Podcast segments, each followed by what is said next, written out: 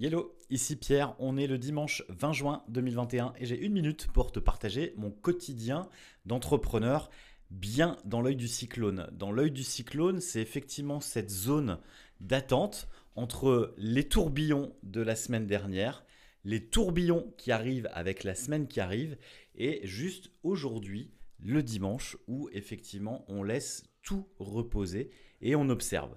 C'est ensuite dans le tourbillon euh, de la météo, qui est complètement changeante aujourd'hui, mais ça n'a pas grand-chose à voir. Bref, il est important de pouvoir recharger les batteries, de pouvoir aussi se mettre en stand-by pour pouvoir relancer les choses. Demain, je lance la promo, je fais le lancement du livre qui sortira dans exactement trois mois.